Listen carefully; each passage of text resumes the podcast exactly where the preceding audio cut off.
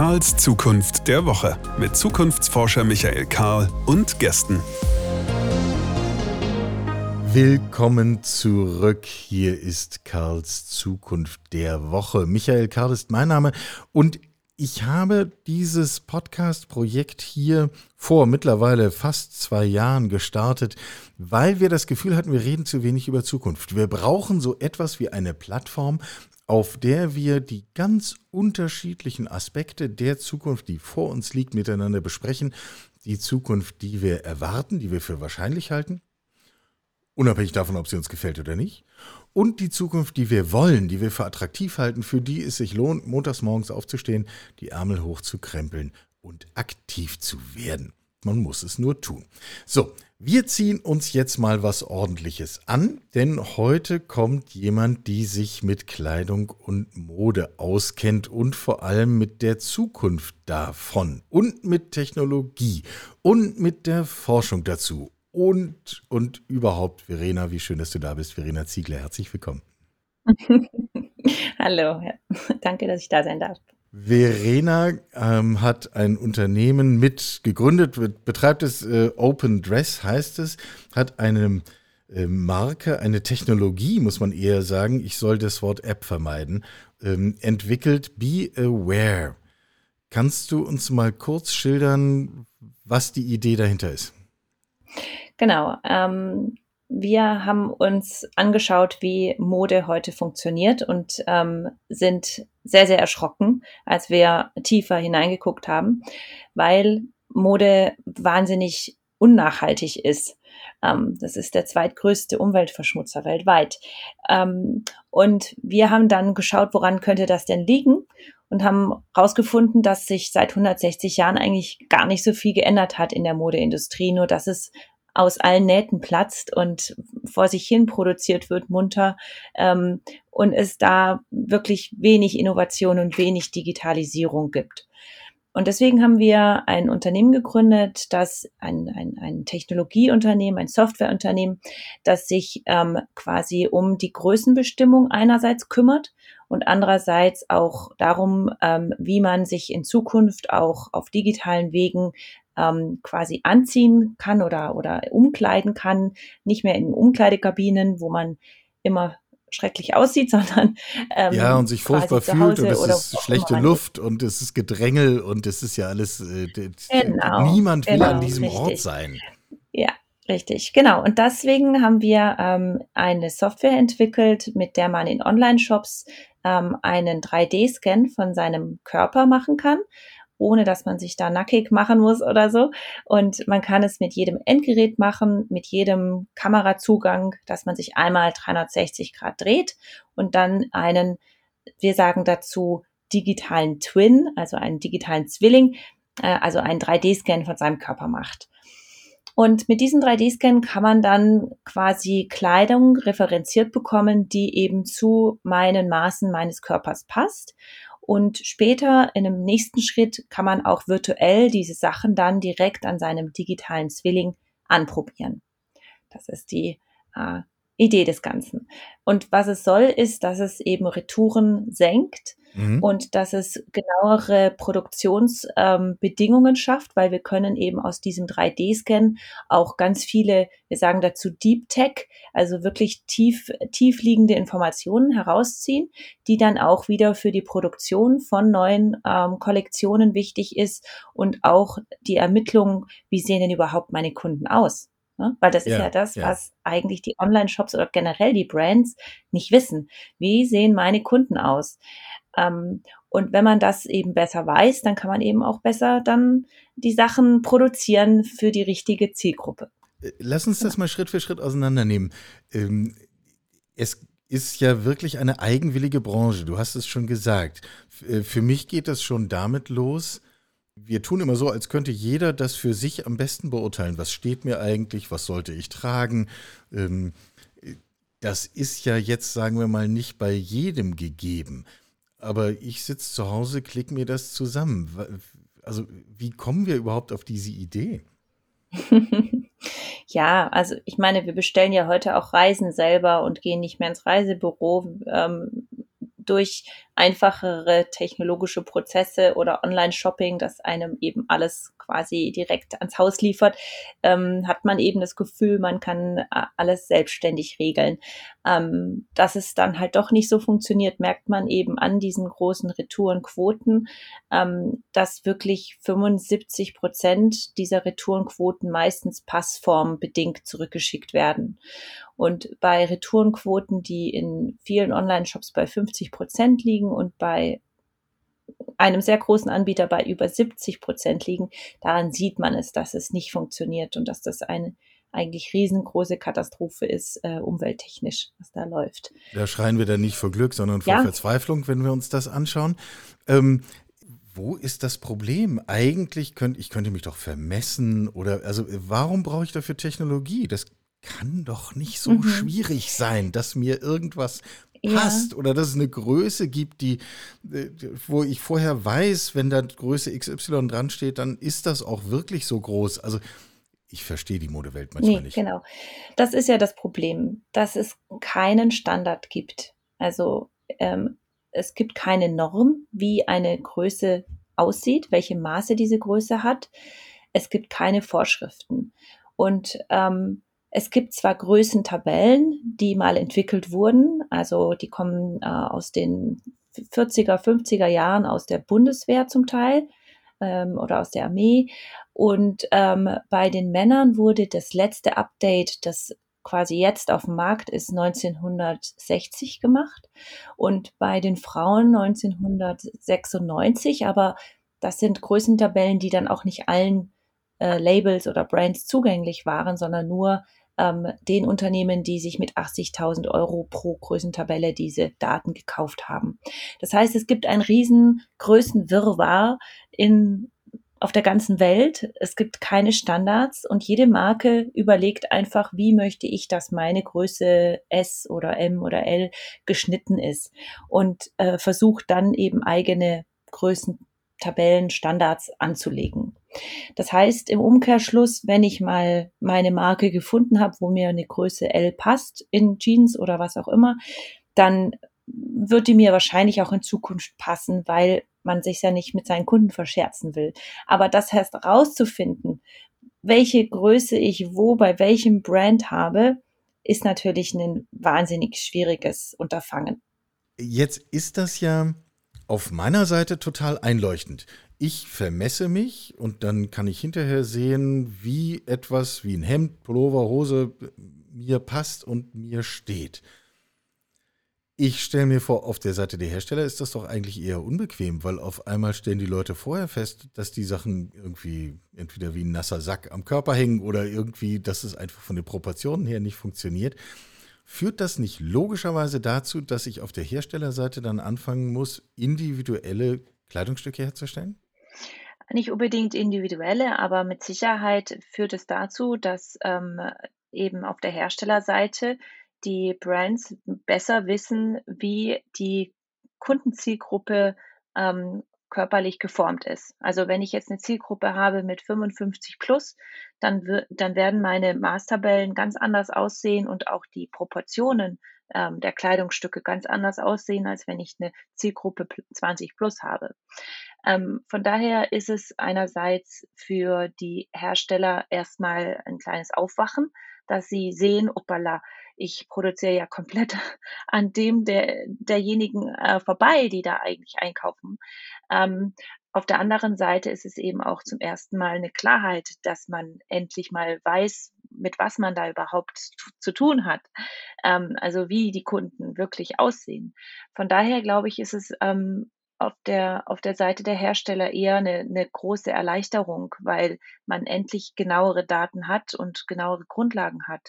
Also man auch besser seine ähm, Kollektion planen kann. Man weiß jetzt, ich habe gar nicht so viele Prozente an Größe S oder meine Kunden sind eigentlich eher ähm, bei den weiteren Sachen besser aufgehoben, dass man einfach auch ein bisschen also zielgenauer, zielgerichteter produzieren kann. Denn das ist ja das Problem, dass die Sachen meistens schon ein Jahr vor, im Voraus geplant werden, die Kollektionsentwicklung und dann eben auch ähm, die Sachen produziert werden, vorproduziert werden, eingelagert werden. Und wenn diese Dinge dann wiederum nicht verkauft werden, ähm, führt das natürlich zu großen Unkosten. Und das will man ja vermeiden. Ja, und zu der sinnlosen Belastung der Klimabilanzen und, und all diese ganzen Punkte, die wir ja am Anfang auch schon angesprochen haben. Wenn du mit Herstellern über so etwas sprichst, wie lange braucht es, bis sie verstehen, dass das im Kern eine gute Nachricht ist? Ähm, ich würde sagen, es gibt da unterschiedliche Unternehmen, die unterschiedliche Ziele haben. Also das hast du jetzt sehr vornehm ausgedrückt. Ja, es gibt die Unternehmen, die wirklich einfach profitorientiert sind und ähm, darin eine Chance sehen, in unserem Service einfach die Retourenquoten zu senken. Und Retourenquoten sind ja wirklich bares Geld. Also das ist ja wirklich ähm, ein, ein, ein Milliardengeschäft eigentlich weltweit.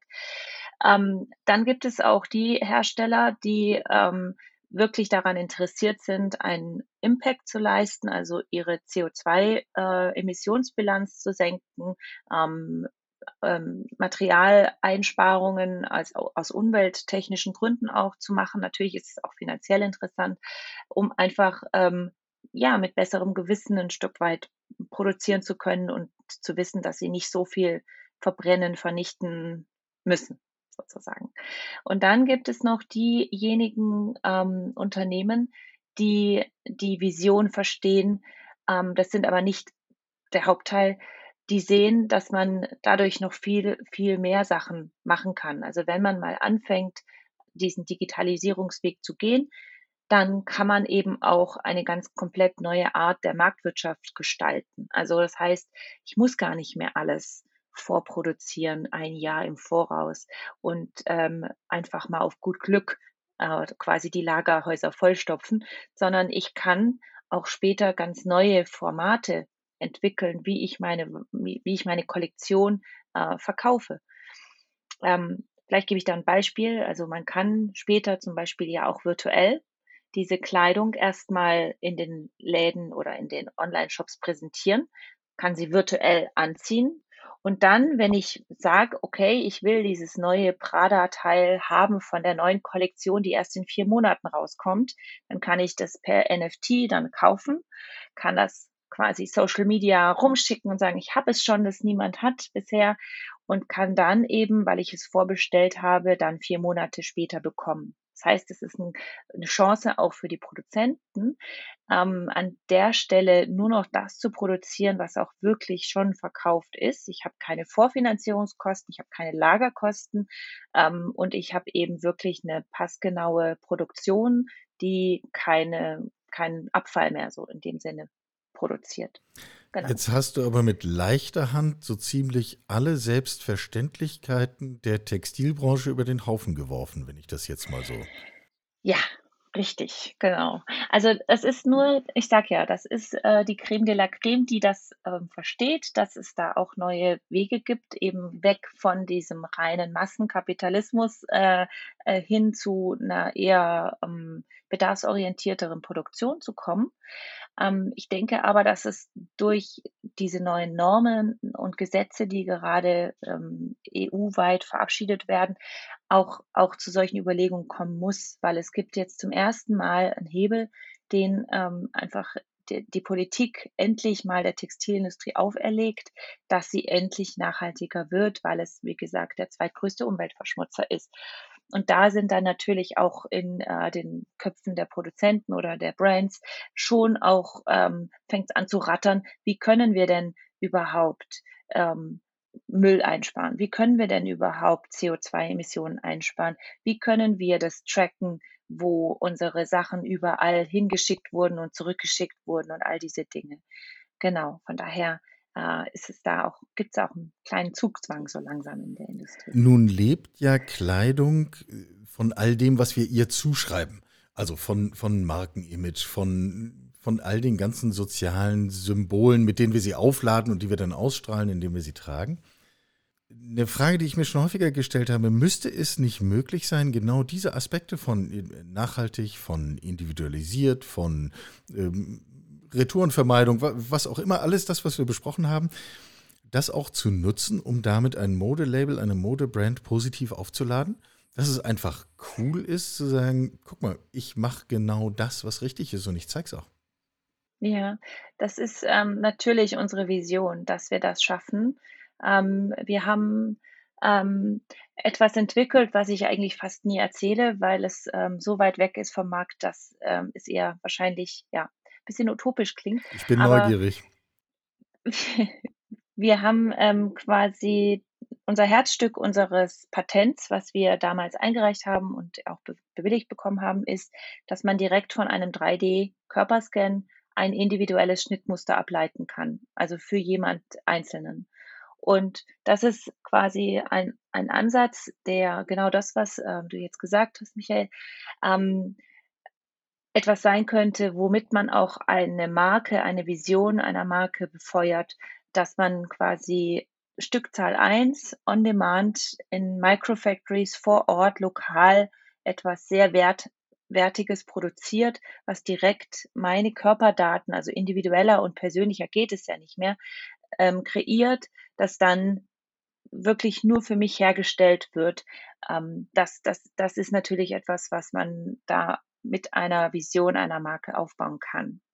Da sind wir auch dran, dass wir in Forschungsprojekten an solchen Konzepten arbeiten, wie man eben lokal ähm, nachhaltig ähm, mit eben wenig ähm, Lieferwegen dann auch diese Sachen produzieren kann.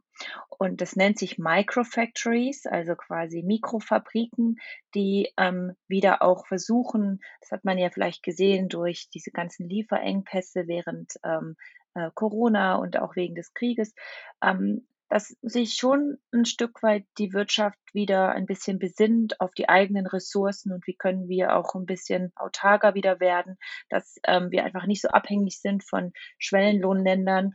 Ähm, und diese Bewegung geht eigentlich in diese Richtung. Wie kann man Kleidung mit etwas aufladen, das einem ein gutes Gefühl gibt, wenn man es trägt, aber auch einer Brand diese Credibility oder diese, wie nennt man das, diese, diese Wertigkeit verleiht, etwas zu schaffen, genau, genau, etwas, eine Wertigkeit zu schaffen, dass in, in dem Kleidungsstück quasi diese Message schon drin steckt, ich bin nachhaltig und ich, ich tue das Richtige, ich gehe den richtigen Weg mit diesem Kleidungsstück. Das ist im Grunde mit, mit den Mitteln der Technologie von morgen, aber die Rückkehr des Schneiders, der Schneiderin im Dorf, oder? Richtig, genau, richtig. Man digitalisiert quasi den komplizierten Weg, den es auch fast nicht mehr ähm, ähm, von, der, von, von den Fähigkeiten der Schneider heute ähm, auch fast gar nicht mehr gibt. Also man, man übernimmt quasi dieses mühsame Vermessen und das Erstellen eines Schnittmusters, das digitalisiert man. Also früher waren das wirklich sehr viele Schritte. Ich weiß nicht, ob du dich daran erinnerst, aber wenn man zum Schneider geht und sich ausmessen lässt und dann ein Kleidungsstück angefertigt wird, dann hat man äh, ja wahnsinnig viele Prozesse, die da ablaufen. Mhm. Und ähm, äh, man muss auch wieder immer kommen zur Anprobe, dann wird wieder was umgesteckt, also und dann wird der Rohling zuerst genäht und dann wird das fertige ähm, mit dem fertigen Stoff quasi das dann das Endresultat genäht. Das ist ja unglaublich zeitintensiv, unglaublich arbeitsintensiv und unglaublich kostenintensiv. Und diesen Schritt innerhalb von drei Sekunden sozusagen zu digitalisieren, dass ich anhand meines 3D-Scans direkt ein Schnittmuster erstellt bekomme, algorithmisch, und das dann wiederum auf den Schneidplotter geschickt wird, die Datei, wo es dann direkt auf dem Stoff ausgeschnitten wird und ich dann in Anführungsstrichen nur noch die Nähleistung habe.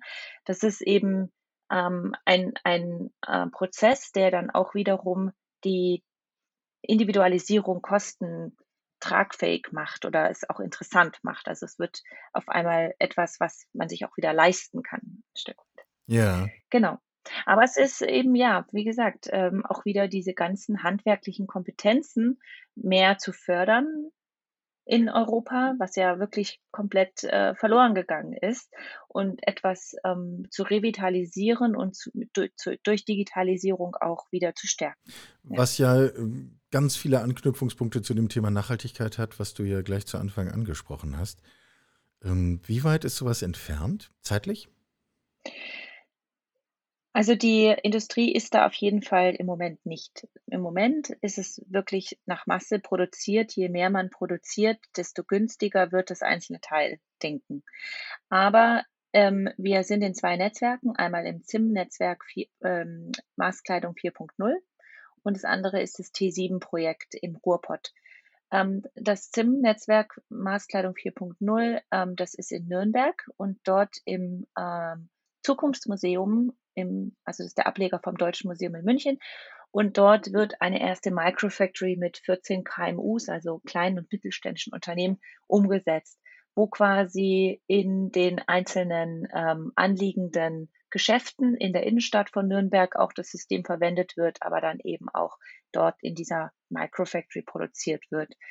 Ähm, das T7-Projekt ist ein äh, sehr großes Projekt, weil im Ruhrpott der Braun Braunkohleausstieg äh, ja gerade verabschiedet wurde und ähm, man versucht eben neue Arbeitsplätze zu schaffen. Das heißt, das ist ein sehr, sehr großes Projekt, wo in verschiedenen Microfactories unterschiedliche Dinge wieder durch Digitalisierung versucht werden, dann eben vor Ort äh, zu produzieren. Aber unter äh, diesen vielen Projekten, die dort stattfinden, ist die, das textile Thema ein riesengroßes. Also das ist ein Hauptschwerpunkt ähm, in diesem T7-Projekt. Genau. Das ist total gut zu hören, dass ihr daran arbeitet. Aber jetzt nochmal die Frage zur Prognose. Wann kann ich das haben? Also reden wir da über 2025, ähm, also reden wir über 2030, reden wir über 20. Wie, ja. schätzt das mal ein? Genau. Ja, also das ähm, in Nürnberg, das fängt nächstes Jahr an, dass wir dort eben eine Teststation aufbauen ähm, und dann erste Prototypen produzieren und dann eben anfangen, bis es eben marktreif ist, weiterzuentwickeln. Das wird wahrscheinlich ein Jahr dauern. Ähm, aber 2000, was haben wir denn jetzt? Jetzt haben wir 22, dann nächstes Jahr ist 23, also 2024 ähm, kann man dort dann erste Dinge kaufen. Genau, das ist der Plan. Bei dem T7-Projekt wird es mit Sicherheit länger dauern. Ich wäre ja zufrieden, wenn es irgendwann in den 20er Jahren passiert. Ähm, äh, die Projekte in der gesamten Textilwirtschaft, in denen ich bislang irgendwie beteiligt war, äh, da kamen wir immer zu der Aussage zurück, das ist alles toll, das ist alles einleuchtend. Kunden, Kundinnen wollen sowas sofort. Allein es wird sich nicht lohnen, das zu tun, solange wir nicht in der Lage sind, Kleidung vollständig automatisiert zu produzieren. Solange der Faktor Mensch da in so großem Stil drin hängt, kommen wir niemals hin zu nicht mal Stückzahl 10, sondern und schon gar nicht Stückzahl 1.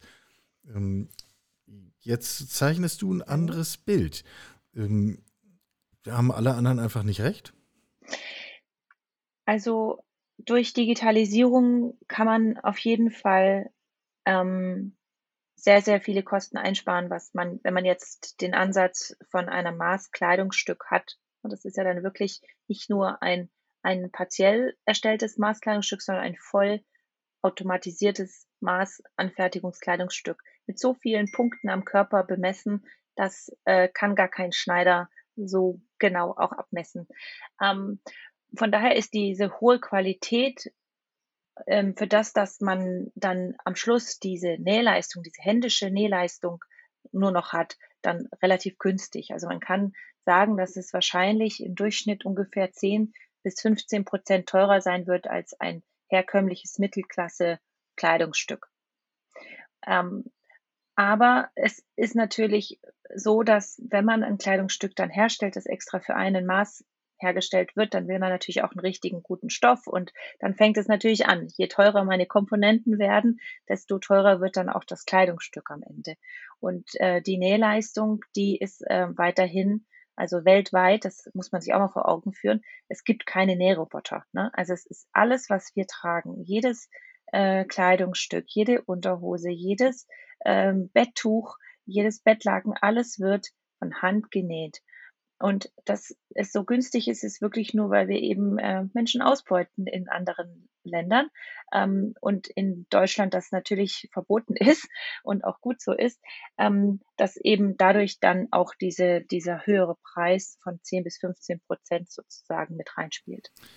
Du sagst damit aber schon, wenn wir das wirklich zu Ende denken, dann müssen wir auch diesen handwerklichen Teil von Textilproduktion, das Nähen, aus Bangladesch, aus Vietnam oder wo auch immer es gerade ist, zurückholen und in Franken und in Schwaben und im Ruhrgebiet und wo auch immer ähm, tatsächlich wieder eine Handwerkskultur ausprägen.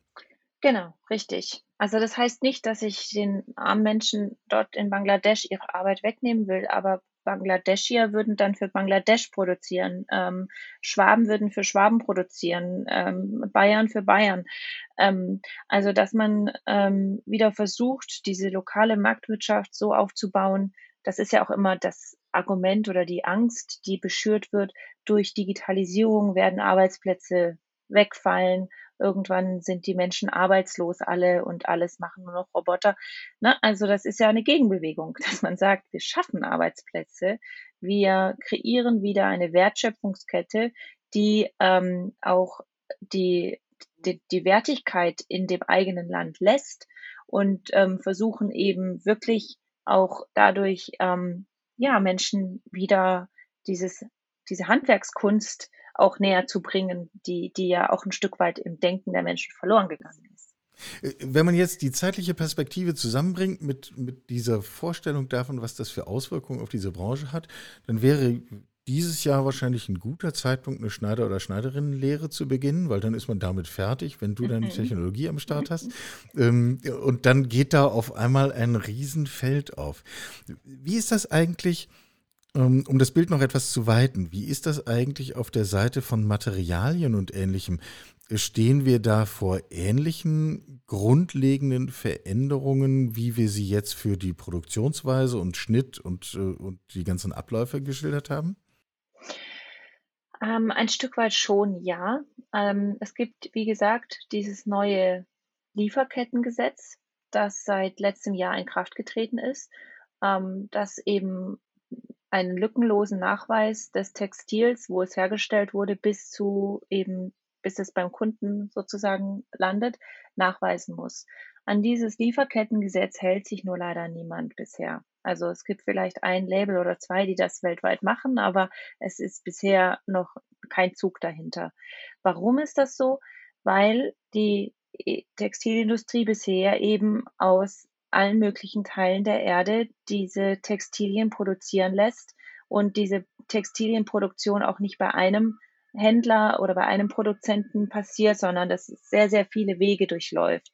Und ähm, es so undurchsichtig ist, dass es wirklich so eine kleine Mafia für sich ist. Ähm, die ganzen chemischen Stoffe, die verwendet werden, sind zum Teil nicht nachvollziehbar. Es ist sehr, sehr intransparent. Und durch diese neue Gesetzgebung, dass eben auch CO2-Emissionen eingespart werden müssen, dass man ähm, dieses Lieferkettengesetz ernst nimmt und wirklich nachweisen muss, wo das Ding produziert wurde, ähm, ist, ist da ein großer Druck dahinter, dass eigentlich auch auf der Textilherstellungsseite ein, eine Art ähm, gestreamliner, geradlinigerer Prozess abläuft. Ja, im Grunde möchte man doch im Schild seines T-Shirts lesen können, übrigens, da kommt der Stoff her und da, äh, so heißt der Mensch, der es genäht hat und äh, übrigens, da kann ich nachlesen, dass es ihm gut geht und dass er anständig bezahlt wurde und äh, also alle diese Informationen sind ja da in dieser Welt und es soll sich jetzt bitte im Jahr 2022 niemand damit rausreden, es wären zu viele und es wäre zu kompliziert. Wenn man das will, kann man das abbilden. Wenn man es will, kann man es dokumentieren, zugänglich machen, transparent machen. Es gefällt einem vielleicht nicht unbedingt Ach das. Ergebnis, was man dann hinterher sieht. Damit muss man dann halt als Branche umgehen. Ähm, nähst du eigentlich selber? Ja, ja also ich habe auf jeden Fall genäht, bis ähm, ich mein Business gegründet habe. Ähm, ich habe auch Textildesign studiert und andere Sachen noch. Und ähm, ja, ich nähe, nähe gerne selber. Und meine Mitgründerin, die Frauke, die Mathematikerin ist, sie näht auch. Das heißt, wer auch immer uns jetzt zugehört hat und das Gefühl hatte, ja, ja, das machen die jetzt so schön und reden die alles so romantisch, aber in Wahrheit haben die doch gar keine Ahnung davon, über was für ein hartes Handwerk wir hier eigentlich reden. Dem kann man nur sagen, nö, haben es selber gemacht, die wissen, wie das geht. Ja, genau. Ja, wie gesagt, also Frauke ist ähm, schon seit sie klein ist äh, eine Hobbynäherin Und ich habe auch meine erste Nähmaschine mit sieben Jahren bekommen. Und ähm, von daher haben wir schon auch Ahnung, was, was da wirklich ähm, passiert im Hintergrund. Ich bin sehr gespannt, wie sich deine Reise und die Reise von Be Aware weiter entwickelt. Ähm, ich ziehe den Hut davor, äh, zu sagen, ich sehe, wie die Branche funktioniert, ich sehe, woran alle in dieser Branche glauben und ich glaube, es ist falsch und wir machen es jetzt einfach mal anders. Das klingt wie der Anfang einer sehr spannenden Reise. Ich wünsche dir dafür außerordentlich viel Erfolg, viel Vergnügen, Lerneffekte und äh, bin sehr gespannt. Ruf mich spätestens an, wenn ich das machen kann, weil ich will genau sowas. Ich ja. will, dass ich mein Hemd bestellen kann und dann weiß ich vorher, es wird mir auf folgende Weise passen und hat keinen größeren Schaden angerichtet. Genau das will ich. Verena, ganz herzlichen Dank für deine Zeit. Dankeschön. Danke, dass ich hier sein durfte. Sie hörten Karls Zukunft der Woche, ein Podcast aus dem Karl Institute for Human Future.